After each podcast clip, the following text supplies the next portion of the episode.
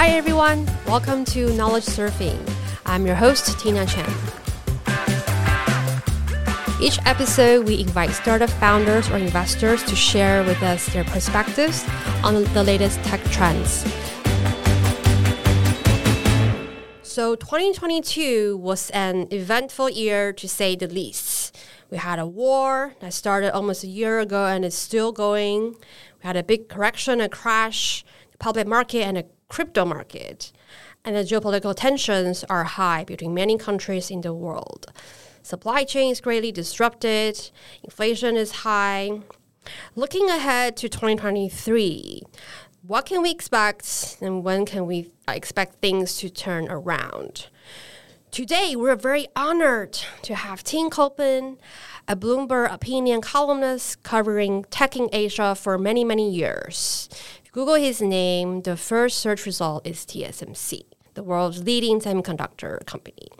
So Tim has been reporting from Taipei for over 20 years, covering tech giants in Asia such as TSMC, Foxconn, SoftBank. Today, Tim will share his perspective on what he thinks is going to happen in 2023, the world of supply chain and chips. Let's welcome Tim. Thank you, Tina. It's very nice to be here. Yeah. So, so first, tell us about yourself. You know, how did you become a journalist, and why did you decide to settle in in Taiwan 23 years ago? Yeah. So I've been in Taiwan half my life. Before I was in Taiwan, I was living in Moscow, in Russia, of all places, doing my uh, my research and uh, studies, finishing off my degrees. Journalism was actually my goal since high school. I knew pretty much in high school that I was going to be a journalist. I thought radio would be where it's at and for a while it was where it's at. Um, and now podcasting, I guess, is mm. where it's at. And I'd uh, I'd vowed at the time that I would never be a print journalist because it seemed like too much hard work. Yes, twenty years later, I am a print journalist, and uh, and I'm not in radio. I'm I'm in a little bit in podcasting with you and, and others. Taiwan was never on my radar. While I was actually doing my postgraduate thesis, I was a little bit bored and really couldn't focus on it. So uh, I saw a job advertisement in Taiwan, and I thought, hmm, what the heck? Might as well give it a go. Taiwan, China, cross-strait relations, mm-hmm. um, North Asia politics was not my area of expertise. In fact, um, I did a degree in political science, another one in, in economics. And uh, I really focused more on, on US and, and Europe and Russia at the time. But of course, being from Australia, Asia is a very important partner to Australia. So I was aware of what was going on.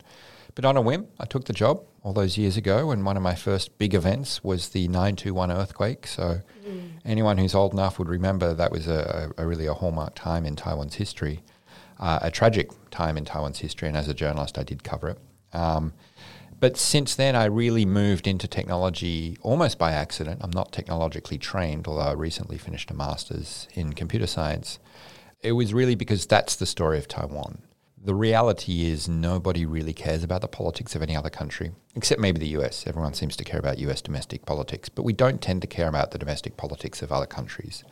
And so while I was trying to cover Taiwan politics, and I was here for the 2000 election when Chen Shui-bian got elected, and for you know pretty much every election since, um, it became very clear to me that the story of Taiwan was not politics, it was not finance, it certainly wasn't VC or anything like that. It was tech.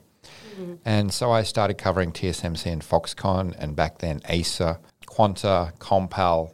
You know, people who've been around in Taiwan for a long time will know all these names. I covered motherboards and, uh, and a lot of kind of the old tech. And over time, it, it, became very apparent that there were two companies that really stood out above everybody else.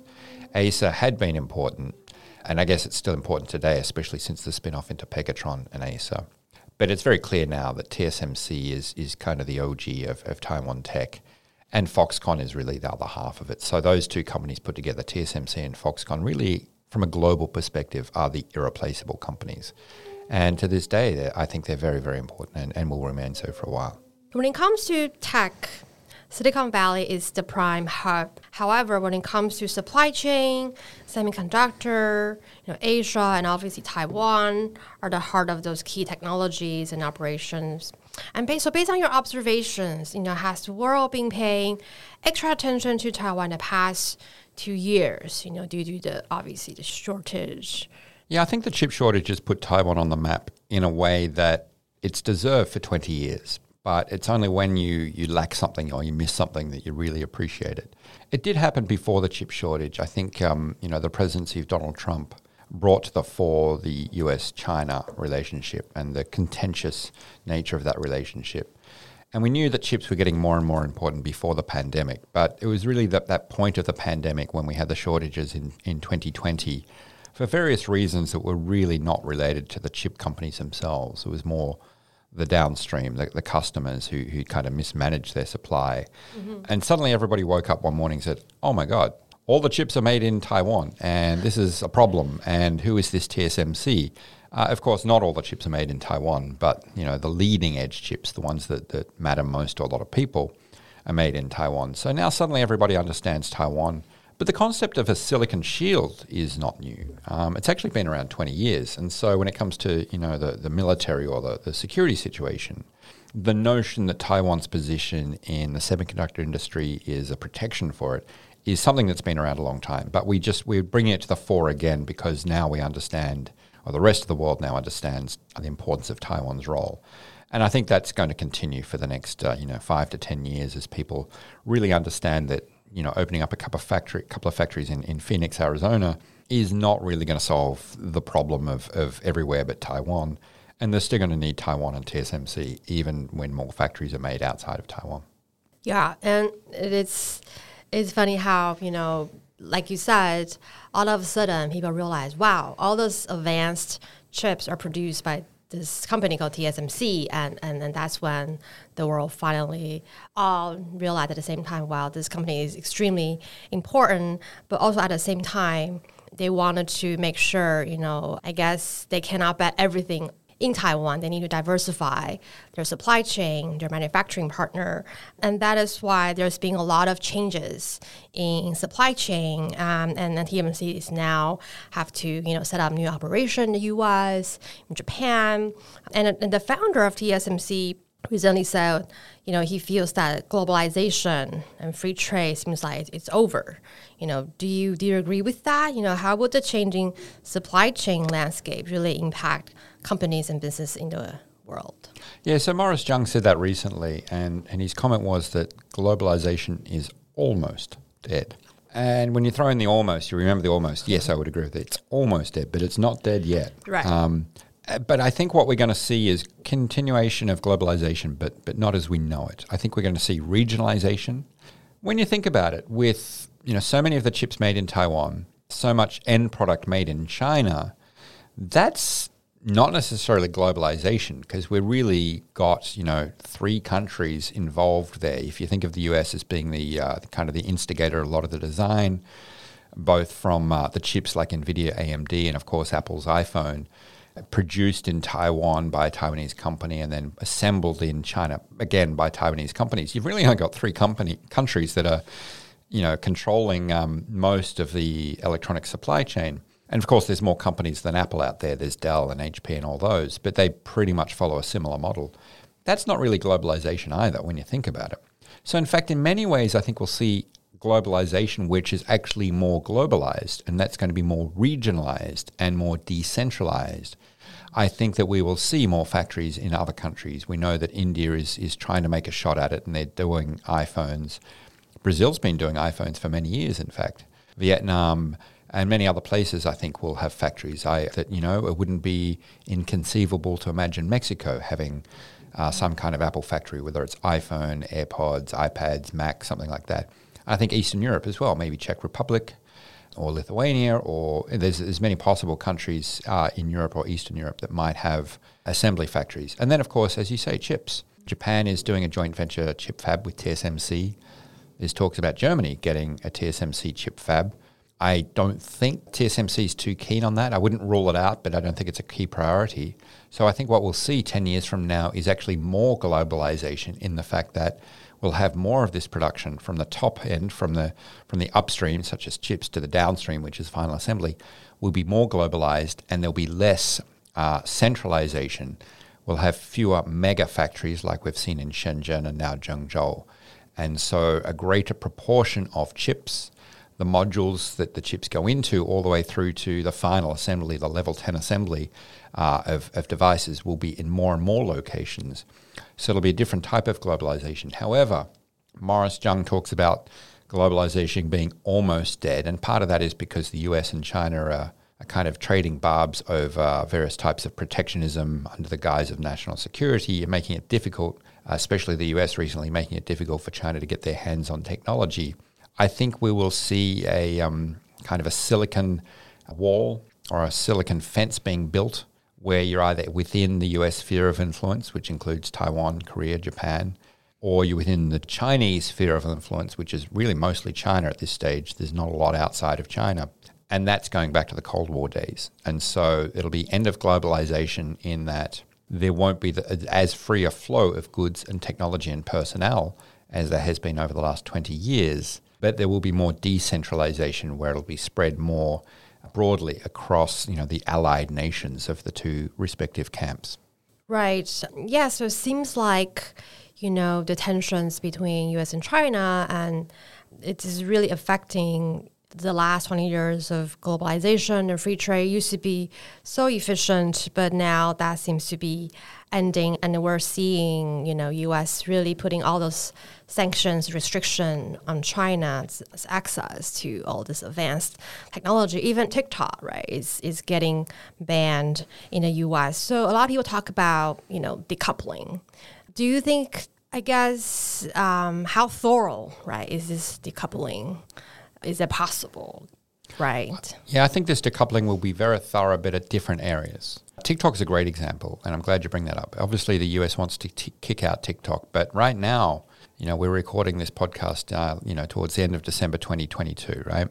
And just recently, the US Senate has passed a bill to kick TikTok out, but only of, you know, government property, you know, so, you know, government phones and computers won't be able to use TikTok. They can't stop US citizens from having TikTok at this stage. They may try and do so. Uh, more than a dozen states of the United States, mostly Republican controlled states, have also done similar, where they've banned government employees from having TikTok on government devices. That's really not very important, uh, frankly. You know, government mm. workers are not a huge part of the TikTok user base, but it's um, it's a show that there is momentum against TikTok.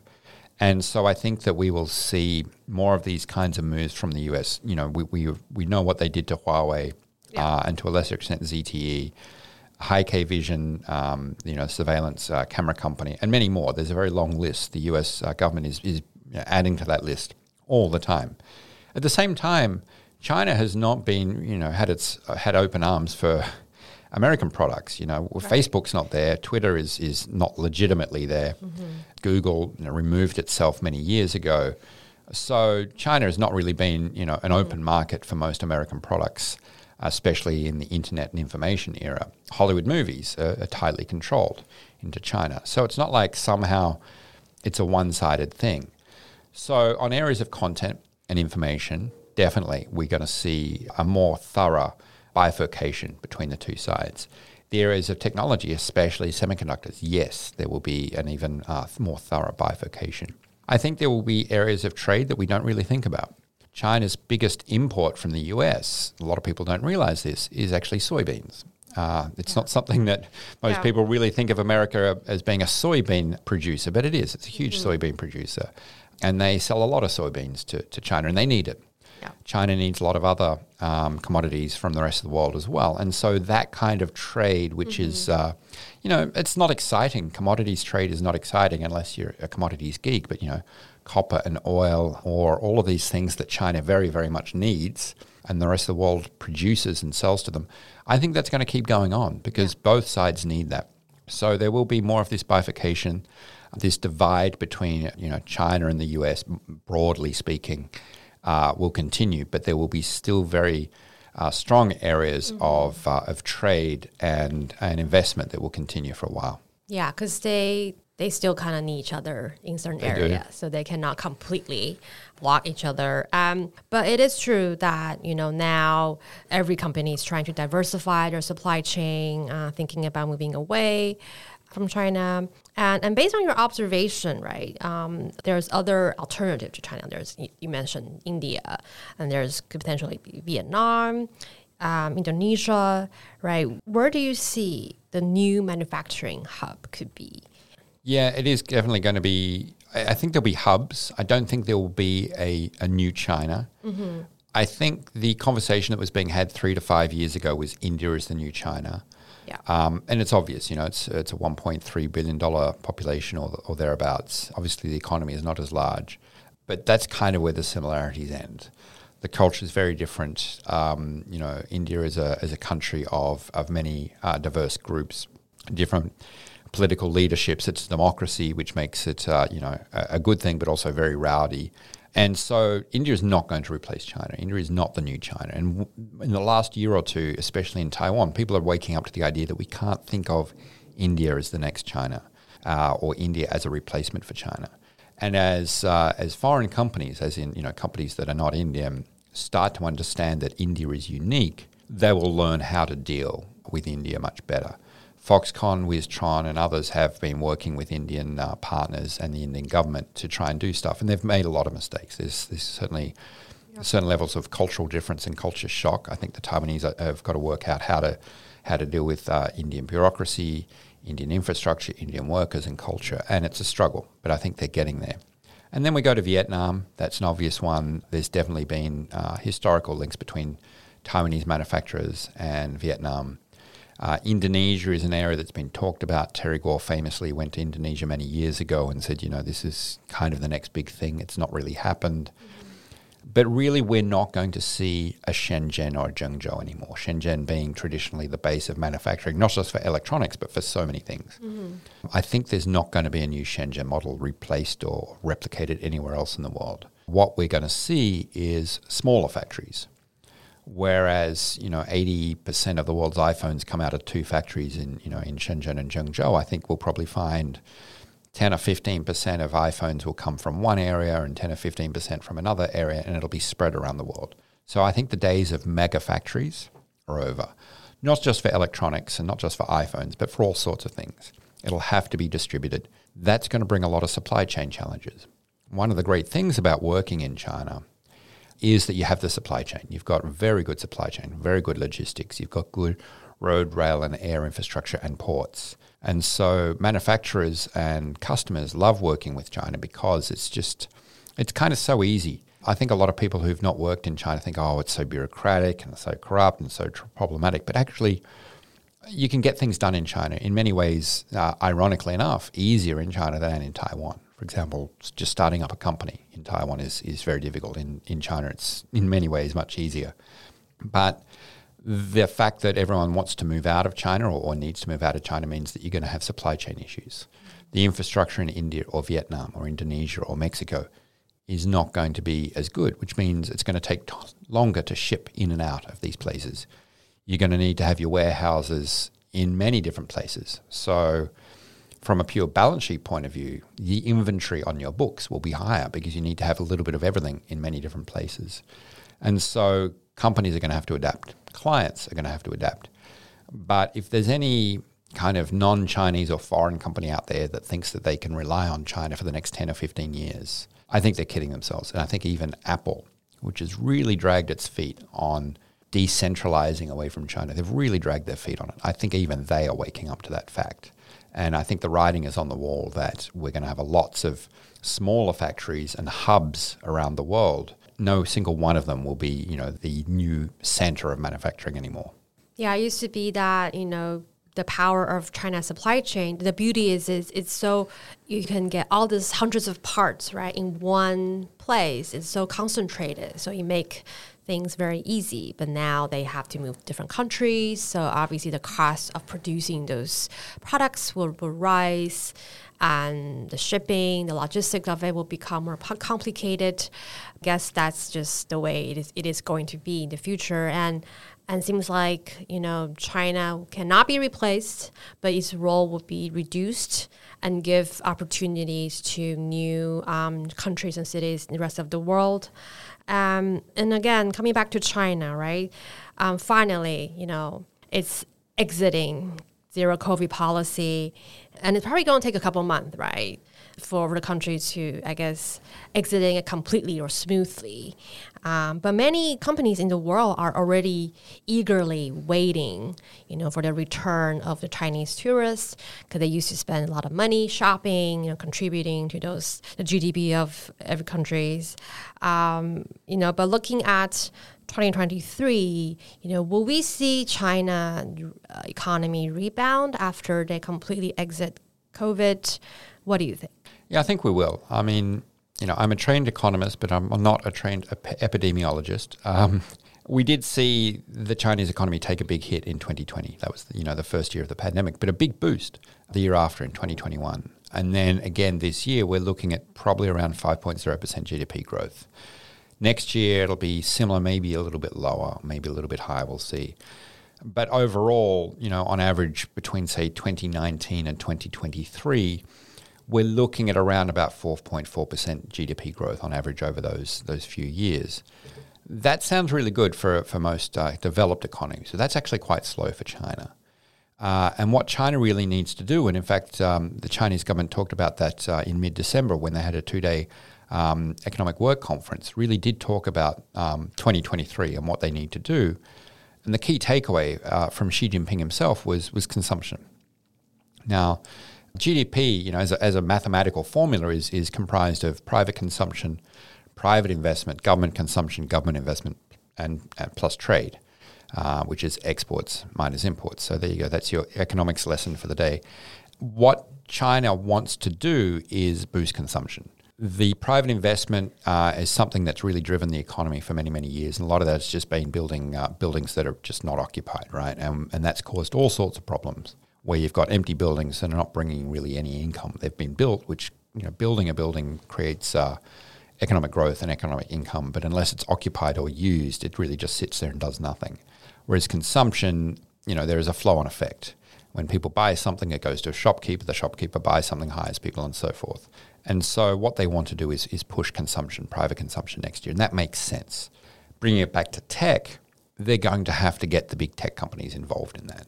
Alibaba, Tencent, JD.com, even Baidu, which is you know an advertising-based company, all the way down through to say NetEase and Vipshop, Meituan, Pinduoduo. These are these are all the big ones. I just ran some numbers recently, and what we had seen for the top eight internet companies in China prior to 2019 was a big drop off in growth, revenue growth. It was in, you know, well into the, the double digit figures for many, many years. But by 2019, before the pandemic, it had dropped off severely. And then, of course, we've got three years of the pandemic, and the numbers are really just very unclear. It's very cloudy. Uh, it dropped, it's, it peaked, it spiked. Um, obviously, tourism dropped off, but then we saw a, a jump in, say, entertainment and shopping. Going into 2023, all of those companies are going to be very important to Xi Jinping and to the Chinese economy in terms of helping kickstart consumption again. Tencent, of course, has uh, a platform of games, it has consumption, it has uh, its messaging apps. Alibaba has so many different things, uh, including physical retail. Pinduoduo, Meituan, they're all very important companies to the Chinese economy. I think what we will see is the Chinese government and regulators easing off a little bit. They had a bit of a crackdown over the last few years. Yep. They were a bit harsh. Some would say, I think they're going to make life a little easier for these companies and help them, you know, push the business, help drive consumption, and that'll be very, very important. The role of these companies will come back, and I think that that will be very, very important. And as more of those people uh, have jobs, um, we, we, are seeing unemployment, uh, you know, spike a little bit at the moment, but maybe it'll come back. We'll see. But as as Chinese people can travel, you're right. I think they will go to New York and Paris and uh, and London and, and you know Australia and, and all these other places. It'll be up to politics to decide whether they come to Taiwan, um, and that will certainly help the global economy because Chinese tourists uh, are very important for many parts of the world that rely on tourism. So I think that we'll see um, Chinese spending tick up, but I don't think it'll uh, it'll match like what we saw in 2018, 2019 because the global economy is very different. We've got rising rates, uh, slowing GDP. We've got, uh, you know, you mentioned wars. We've got yeah. all sorts of various things, and and the China-U.S. relationship is not what it used to be. So there'll be concerns about from many Chinese people about whether they really do want to go overseas, whether they're welcome to go overseas, whether they want to spend their money in America. Um, nationalism is rising, and that may mean that we're not going to see what we saw five years ago. But I think the domestic consumption will be very, very important. And I think the tech players in China will become important again. And, uh, and I think we'll see that over the next couple of years. All right, that was really great perspective and sharing, and I think, you know, what you project aligns with a lot of um, you know, people's thoughts around. Yes, you know, we probably will see some rebound from China next year, but but we're not sure because just because the volatility of the markets, the global economy still slow. But hopefully, there's going to be light at the end of the tunnel. So that's it for our show today. Thank you so much, Tim, for sharing your perspective with us and taking the time. This show is produced by Turbic Ventures. If you like us, please subscribe to our channel. If you have any feedback, please leave us a comment. Thank you for listening. We will see you next time. Bye bye.